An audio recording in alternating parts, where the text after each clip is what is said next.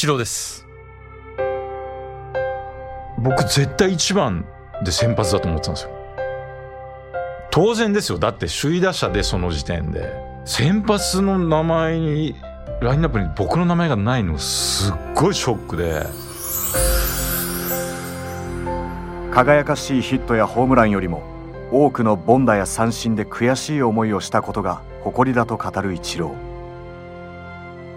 幼少期から現在までのイチローの野球人生の光と影をアイコニックな8つの試合からイチローがイチロー自身に向き合い紐解いていく。イチローの知られざるストーリー。楽しかったのはもう3年目までですよ。1年目2年目のその2軍での鍛錬の時間。で実際給料もだっ10倍ですからね。それは楽しくはなくなるよね。結果を出すこととその自分の確固たる自信を持った感触とは違うんですよね。だからそこが気持ち悪いわけ。この状態なら結果出ちゃダメだろ野球界のレジェンドの輝かしい記録の裏には知られざる孤独や苦悩があった。時に朗らかに時に目頭を熱く語る「エイト・ゲームス」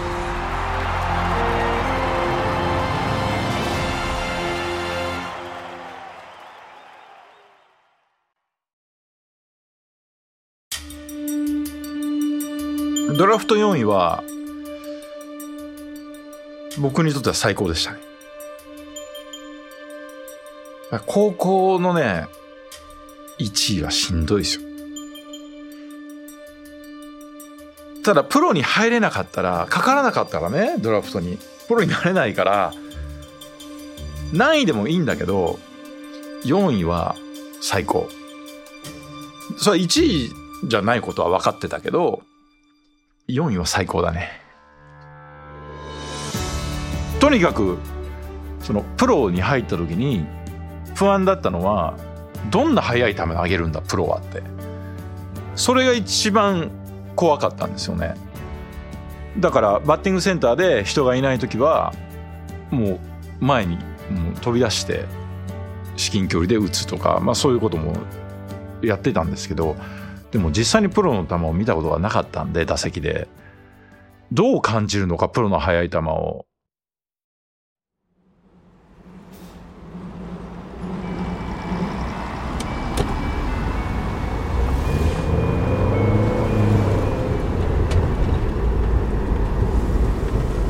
1992年7月17日。プロ入りから半年が経った18歳のイチローは東京ドームへ向かっていた。真夏にしては最高気温23度と涼しい。空を見上げるとグレーに覆われた梅雨空が広がっていた。この年鈴木一郎はファームのウエスタンリーグで大活躍し打率3割6分6厘を記録ジュニアオールスターのメンバーに選ばれていた。当然のように活躍するイメージを持って東京ドームのロッカールームへ向かった。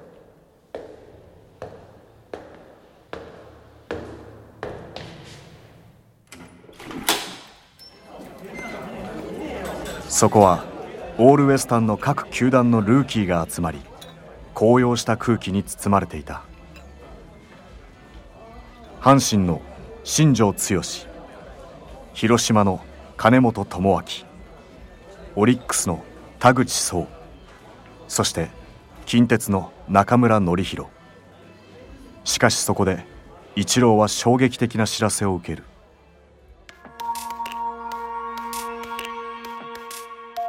僕絶対一番で先発だと思ってたんですよ。当然ですよ。だって首位打者でその時点で。3割どれぐらい？6分とか7分とか。そうね。3割5分は超えててで先発の名前にラインナップに僕の名前がないのすっごいショックで。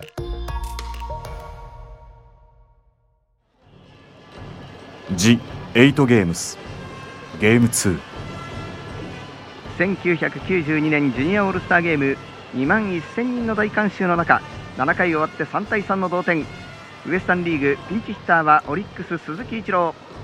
ピッチャーの有働2球目。投げた。打った。ライトに上がった。これは文句なし。ライトスタンドへ。入った。ホームラン。ピンチヒッターの鈴木一郎。ライトスタンドへ。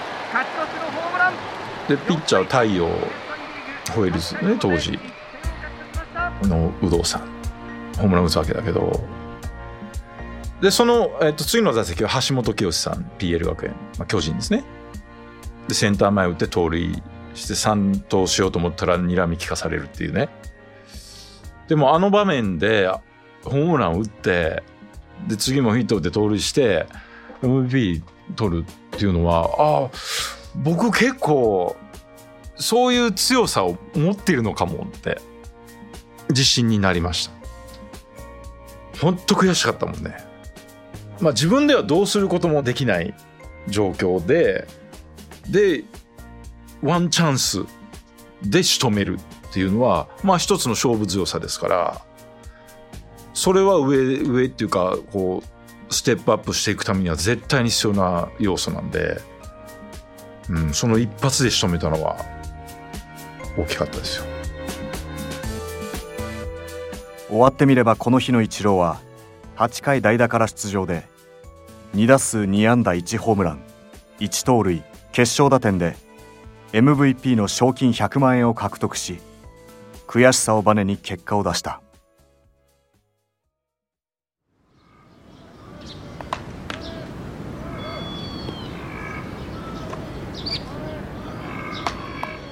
翌年の秋ハワイオアフ島。緑鮮やかな芝生が敷き詰められたグラウンドで運命の出会いがイチローを待っていた。現れたのは真っ白なスーツに身を包んだスタイルのいい中年紳士。鈴木一郎が初めて目の当たりにした扇明の姿だった。93年の秋ですね出会いは。ハワイのウィンターリーグです。そこに視察に来られてそれで来年僕を使うって決めたと思うんですよね。もう全身真っ白ですよ。ベルトも白ですよ。なかなかいないですよ。当時とはいえ。それで100ドルの札束ガッサー落として、や、これわざとやってんのかなって そういうことをなんかこう、想像させてくれる面白い人でしたね。なんかね、やっぱ器が大きい人っていうかね、細かい、すごく細かい、采配とかすごく細かいんだけど、人としてすごく大きな人だったですね。仰木監督に見出されプロ2年目の1993年プロ野球選手として一軍でレギュラーの座を獲得したイチロー。ところがイチローは打撃不振に陥る。待っていたのは自分を否定されるような試練だった。一軍で始まり落ちて上がって落ちて上がってもうこれ何回も繰り返す年なんですけど夏のあるタイミングで、まあ、当時の一軍の打撃コーチに迫られたんですよね。その決断を。その人は手を出したがる。とにかく手を早く出せ。というスタイルなんですけどこれやると僕の特徴はもう完全に死んでしまうんですね。で実際やったんですよ僕。実際取り組んだんですよ。そしたらバットをまず折らない僕がバンバンバット折れるんですよ。で手が速くなるから当然変化球にも弱くなるしなんで変化球にそれほど対応できるかっていうとやっぱ手が残ってるからなんですよね。それが完全に死んでしまうことがもう分かってたんで僕聞かないわけではないから聞いてやってみてダメで。なんで、で、まあ当時の一軍打撃コーチですからね、まあ現場の、その、まあトップといえばトップ監督以外ではね、その人に、まあ西武球場の室内練習場なんですけど、大一郎って。お前俺のこと聞くのか？聞かないのか？ここではっきりしろって。それで19歳の鈴木一郎少年はですね、聞かないって言ったんですよ。そんなことを言います ?19 歳が。いや、それはね、よく言ったと思います。今はね。まあ、もちろん、翌日二軍に行かされるわけですけど、まあそれは覚悟の上なんで。で、コーチって毎年変わる可能性あるから、じゃあそのコーチにわざわざ毎回合わせんのって。そこに行ってしまうんですよね。だから、やっぱ何より自分の技術を、うん、殺してまでそこにいたいとは当時もちろん思わなかったし、この僕の技術を評価して、おそらく、その、スカウトの人はね、僕を押してくれたと思うと、じゃあ、そのスカウトってやっぱ恩人ですから、それは申し訳ないよね。最大の特徴を殺して、うん、まあでもよくやったと思いますよ。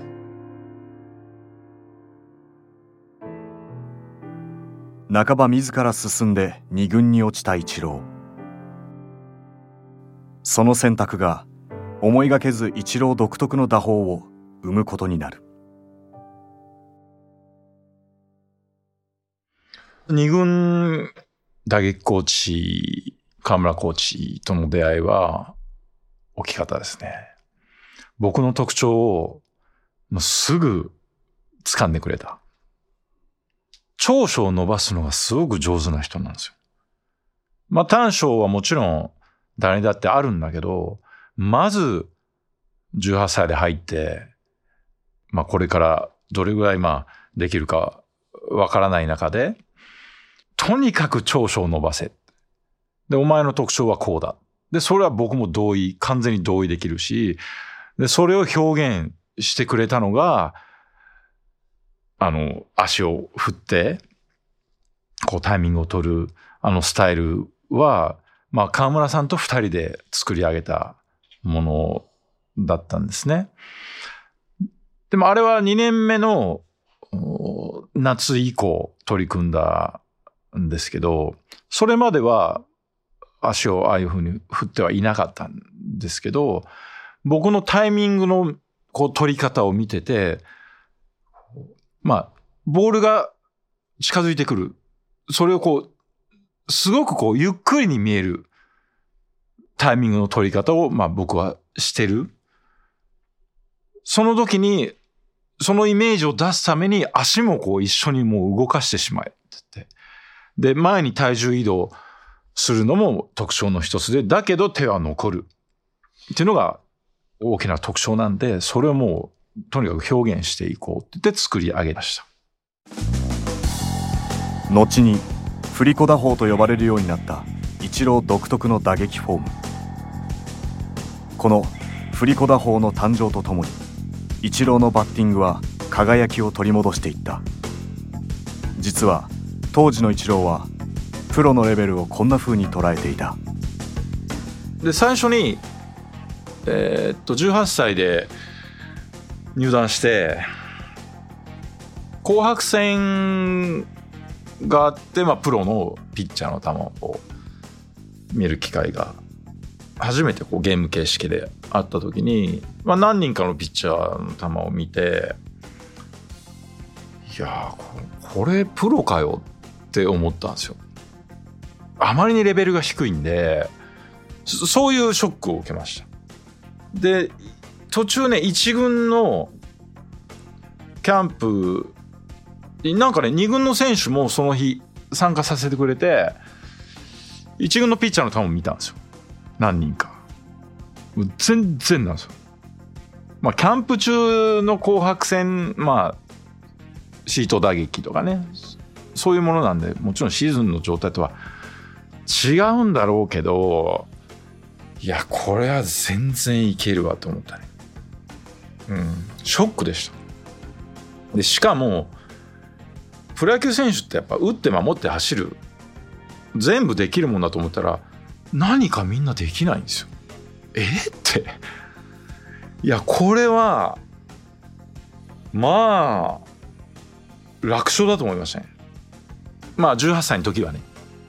一軍の試合は、まあ、もちろんその観客も多いし舞台もそれは立派だしそういう雰囲気に飲まれてしまう。っていうのももちろんあの加味されると思うんだけど確かにあのまっすぐのキレも変化球のキレも2軍の選手とは違うなというのは感じました。2番レフト一郎背番号51そして迎えた1994年公式戦開幕直前の4月7日登録名を鈴木一郎からカタカナの一郎に変更2番打者に抜擢された一郎は振り子打法でヒットを量産し始めるデビュー3年目で首位打者を獲得ヒットの秘訣をこう語ったみんなはまっすぐ待って変化球打ちます。ほとんどそうです。で、僕がこのまっすぐを、一番速いまっすぐを変化球を待ってファールにする技術が備えれば、まあ怖いものはないんで、ただそれ、シーズンの初めからできるわけじゃないんですよ。4月1ヶ月過ごさないとこれできないんですよね。だから自分がまあ、ノーマルに近づいた状態、まあ、もしくはノーマルよりも少しこういい状態に、まあ、初めてそういうことができるわけですけど、まあ、そうなるともうこっちがやっぱ圧倒的に有利になるんでだからまあ5月から状態が上がっていくんですけど、まあ、これは今まで話した選手でやってる選手を聞いたことはないですね。みんなびっくりします。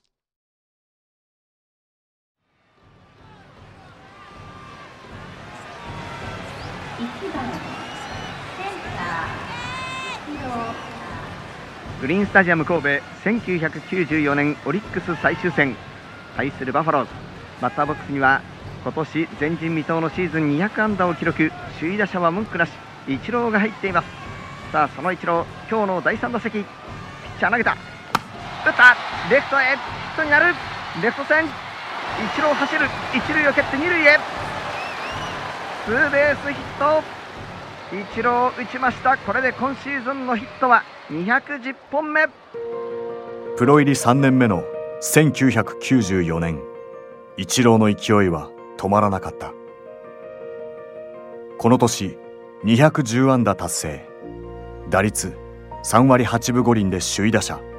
さらに日本シリーズでも決勝打を放った。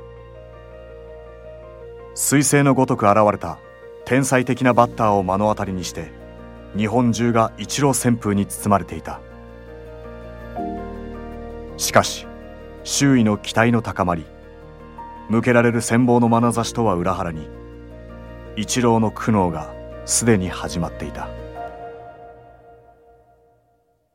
94年、まあ、210本で、まあ、当時の記録ですけど、まあ、いきなりそんなことをやっちゃったもんだから、もうね、扱いとしてはどうだろうね。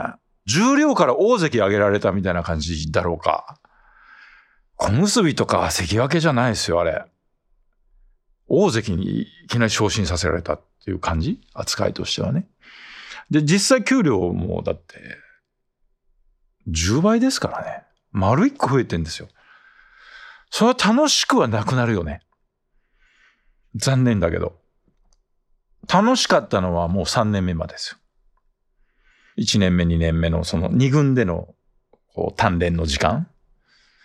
これは楽しかったし、94年のレギュラーで初めて使ってもらった年も、それは年俸800万の選手だからさ、そらうまくいけば褒められるし、まあできなくて当然だし、っていう、まあ気楽さはありますよね。でも丸一個増えちゃうと、もう中心選手の扱いなんで、今度はもう失敗した時に、こう盛り上がるっていう状態に一気に変わるんですよ。うん。あの時、まあ94年、まあレギュラー1年目。で95年、神戸の震災がありました。で、リーグチャンピオン。日本シリーズ負け。96年、リーグチャンピオン。これを神戸で決めました。前年できなかった。それを達成して、えーまあ日本シリーズ巨人とやって、勝つわけですけど、ここからね、なんかおかしな状態になってたんですよね、僕。結果とだから感触が合ってない。でも、4月は苦労してますよ。まあ5月から、だんだんこう、結果としては上がってるんだけど、でも感触が上がってこない。気持ち悪い。日本シリーズの時だって、まあ、ひどかった。で、このあたりからね、いやーなんかこれでいいのかなーって。ヒットは出る。結果を出すことと、その自分の確固たる自信を持った感触とは違うんですよね。だからそこが気持ち悪いわけ。この状態なら結果出ちゃダメだろうって。で、その年に、96年の秋に、日米野球があるわけですよ。The 8ゲームス天才バッターイチローが開花したプロ入り3年目日本中がこの若武者の活躍に胸を躍らせる一方で苦悩を深めていたイチロー。救いになったのは野球の故郷アメリカの存在だった。イチローはメジャーリーグへの挑戦を意識し始める。The 8ゲームス。次回ゲーム3の舞台はアメリカシアトルへ。まあ、日本でやってきた、出してきた結果と、まあ、同等でなければ、アメリカでやある程度やった証明にはならない、氷とかコインがいっぱい飛んでくるんですよ。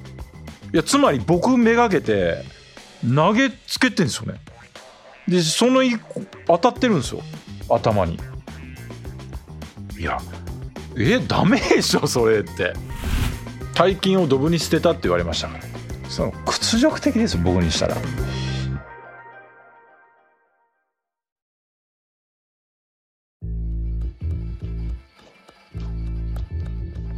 ワンダリーがお送りした「イチロー The 8ゲームス」第2話。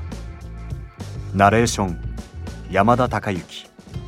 声の出演節丸雄一。グレッグ・マーフィー。越村智和。杉岡しおり音楽川田俊介。尾上正幸サウンドデザイン松田裕樹。プロデューサー鈴木豊弘草加聡尾崎昌司加藤隆シニアプロデューサー越山剛小西慶三渡辺佑エグゼクティブプロデューサー柴田修平プロデュース博報堂 DY メディアパートナーズ制作シャララカンパニーワンダリーのコンテンツとしてお送りしました。